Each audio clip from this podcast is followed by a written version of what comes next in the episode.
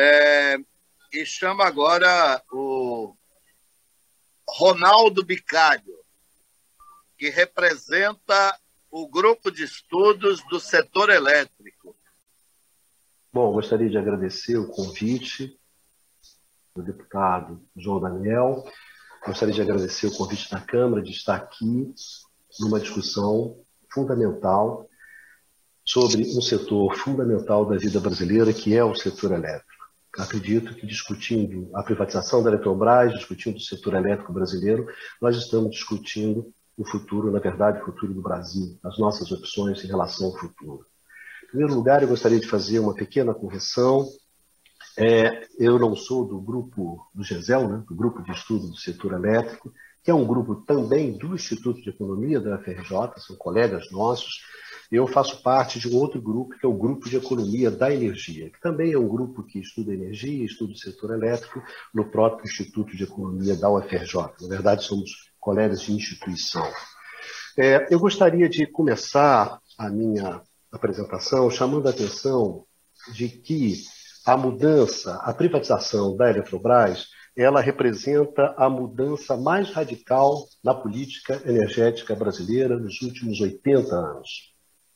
É um giro de 180 graus na estratégia do Estado brasileiro de garantia da, da garantia é do suprimento de energia elétrica, né? daquela energia elétrica necessária para o desenvolvimento econômico e necessária para o conforto e para o bem-estar da sociedade brasileira.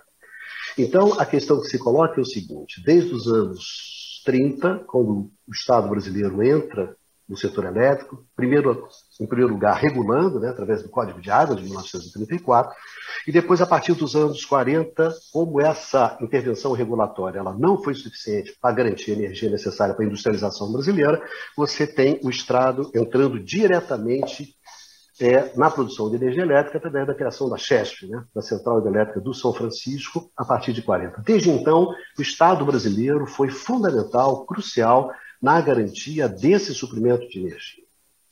E, na verdade, mesmo depois dos anos 90, quando nós temos um processo que se inicia um processo de desestatização, de redução da participação do Estado no setor elétrico, se abre espaço para a iniciativa privada, o setor estatal brasileiro continuou essencial na garantia do suprimento, do abastecimento, na garantia da expansão do setor. Uma coisa é você comprar uma hidrelétrica que já está feita. Outra coisa completamente diferente em termos de recursos, risco, incerteza, é construir uma nova hidrelétrica. Então, quando a gente olha a expansão do setor elétrico, mesmo depois dos anos 90, o Estado brasileiro, através da Eletrobras, através do BNDES, continuou sendo fundamental na garantia do suprimento de energia elétrica.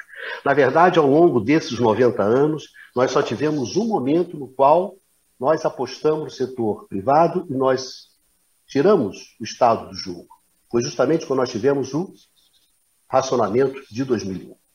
Ali se apostou, não, vamos criar incentivos, incentivos do setor privado, setor estatal, como estamos privatizando, para. O que, que deu nisso? Falta de investimento, concretamente no racionamento. Então, o que, que nos coloca, é, então? Quais são as justificativas, então, para que a gente retire o Estado? O que está acontecendo no mundo, o que está acontecendo no Brasil, que justifica isso? Quando a gente olha para o mundo, a gente observa o seguinte: o setor elétrico do mundo encontra-se diante do seu maior desafio histórico, desde a sua fundação.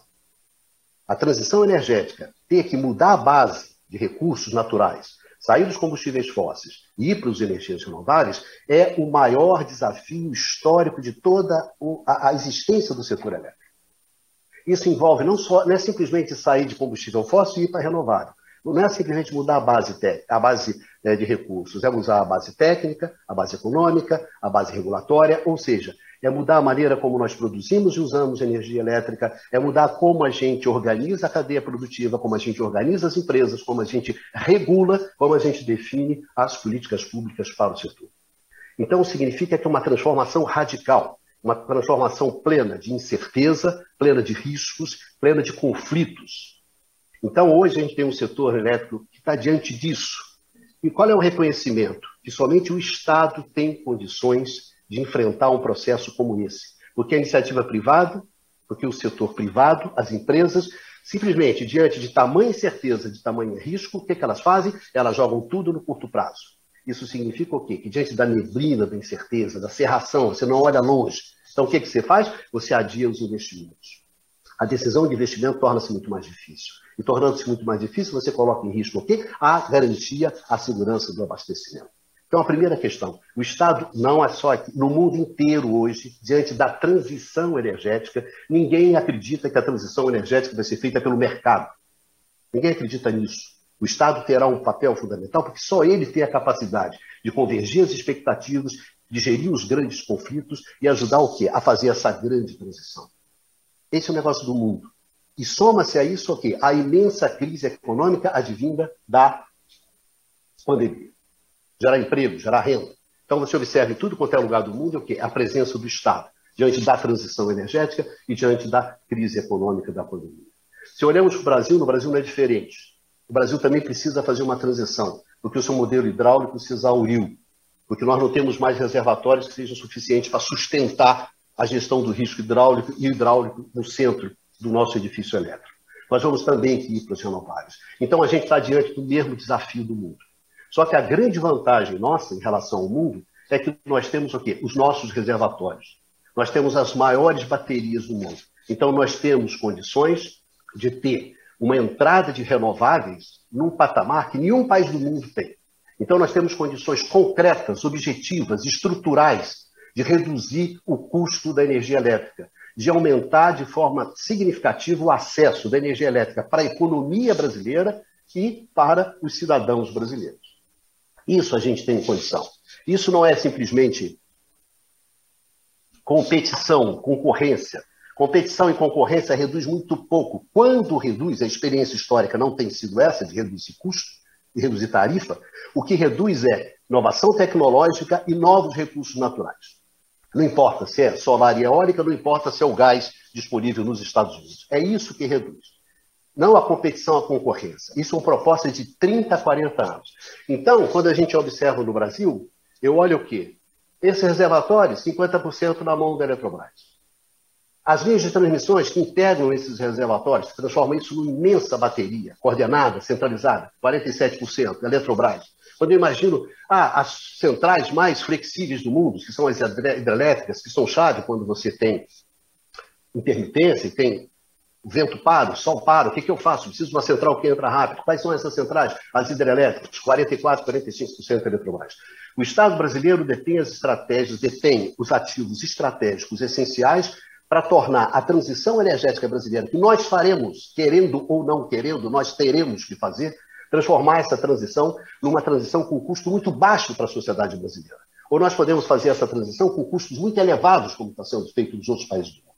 Nós temos uma vantagem. Nós vamos usar essa vantagem para abrir possibilidades de crescimento, de desenvolvimento, de geração de renda concretamente, concretamente, e não abrindo mão de recursos, de fundos, de dando balinha juquinha, você privatiza, você passa para o setor privado uma quantidade enorme de renda hidráulica e dá o quê? Meia dúzia de balinhas juquinhas para o cara fazer fundo, para fazer isso, para fazer aquilo. Não, é redução concreta, é real, é geração de renda, é geração de emprego com eficiência energética, com implantação de energias renováveis, que são as que mais geram emprego. Gerar emprego é você colocar renovável, você fazer eficiência energética, não é você construir central térmica.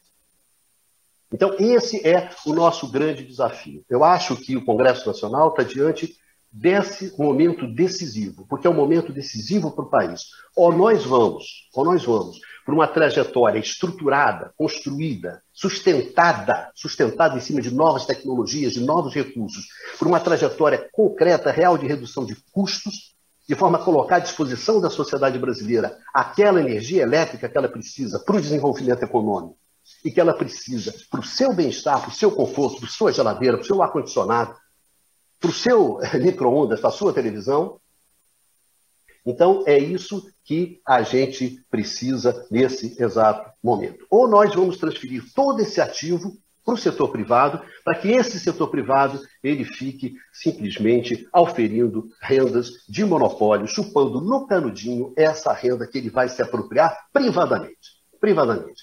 E não se esqueça que, realmente, senhores, a privatização da Eletrobras não vem sozinha ela vem com um projeto de liberalização do mercado, e de abertura de mercado. E conjunto, elas fazem uma proposta, desculpe, que eu vi aqui a apresentação do Ministério de Economia, da, do Ministério de Minas e Energia, do Ministério é, da ANEL. Os senhores estão com uma agenda de 30, 40 anos atrás. A proposta junta da privatização da Eletrobras, da liberalização do mercado, da chamada modernização, ela é completamente extemporânea. Nenhum país do mundo está fazendo isso. Então, a gente que senta sobre política energética há, 30, há mais de 30 anos, quase 40 anos, e que já discutimos exaustivamente isso nos anos 90, sou obrigado a vir um revival completamente fora de tempo e fora de lugar. Ou nós apostamos no futuro, ou nós apostamos nessa falsa modernização, onde a privatização da Eletrobras ela está contida. É por isso que essa discussão tem que ser na casa certa, tem que ser aqui no Congresso Nacional. Porque aqui no Congresso Nacional é que se vai decidir o futuro da Eletrobras, o futuro do setor elétrico e o futuro do país. Vai ser um futuro para o país ou vai ser um futuro para aqueles que comprarem a Eletrobras e aqueles que vão se apropriar das rendas hidráulicas existentes dentro do mercado elétrico brasileiro? O que se está propondo simplesmente, senhores, eu lamento os representantes do governo, é simplesmente implodir o sistema elétrico brasileiro. E isso, evidentemente, tem enormes consequências para a nossa gente, para o nosso Gostaria de agradecer o convite e isso é o que eu tinha a dizer. Obrigado. Ronaldo Bicalho está presente, já está na tela, né? Sim, sim. Ronaldo, muito obrigado pela tua presença, viu? E eu queria que você ficasse à vontade para tuas considerações finais. Em nome da Comissão de Legislação Participativa, queria agradecer muito a todos e a você pela presença, viu? Bom, eu gostaria de agradecer a todos e gostaria nesse último minuto colocar a seguinte questão. Nós temos uma agenda presente hoje colocada pelo governo, que é uma agenda de 30, 40 anos atrás, que é a privatização, a mercantilização, a liberalização do mercado, a modernização do setor Desculpe, senhores, mas essa é uma agenda de 30, 40 anos atrás para resolver problemas de 30 e 40 anos atrás. A agenda de hoje é a transição energética, são os renováveis, é o enfrentamento da grande crise econômica no qual nós temos. Então, temos duas agendas: uma agenda, uma agenda do passado e uma agenda para o futuro. Nós podemos seguir na agenda do passado e ficar discutindo isso que nós estamos discutindo. A privatização da Eletrobras, a modernização do setor, e não discutir a agenda real. Mas a questão fundamental é o seguinte: a agenda real ela vai continuar existindo. Nós podemos ignorar os problemas, mas os problemas não vão nos ignorar. Nós temos um encontro marcado com essa agenda. E se nós seguirmos nessa agenda retrógrada, extemporânea e passada, nós vamos ter que enfrentar a nova agenda numa condição muito pior do que nós estamos hoje, sem os recursos que nós temos hoje. Então, por isso que a decisão hoje é fundamental apostar no futuro, olhar para frente e achar que nós temos os recursos necessários para garantir para a sociedade brasileira uma energia elétrica abundante e barata. O Estado joga um papel importante nisso, a Eletrobras joga um papel importante nisso. É isso que é a questão é importante. Muito obrigado a todos. Obrigado pelo convite. Nós que agradecemos, muito obrigado e queremos ter a oportunidade de trazê-lo para discutir é, profundamente um projeto nacional de um futuro. Né? E quero te convocar, viu? É, diante do que eu ouvi aqui, para que a gente possa fazer uma audiência é, debatendo o futuro do Brasil e a questão da energia. A gente precisa de gente que pesquise, que tenha compromisso, da tua capacidade, como você tem muitos outros é, que possa nos ajudar a compreender e ajudar a elaborar um grande projeto para esse país. Muito obrigado mesmo, professor, viu? Você representa soberania nacional, dignidade, compromisso com o Brasil e com as empresas estatais, viu? Obrigado. Obrigado.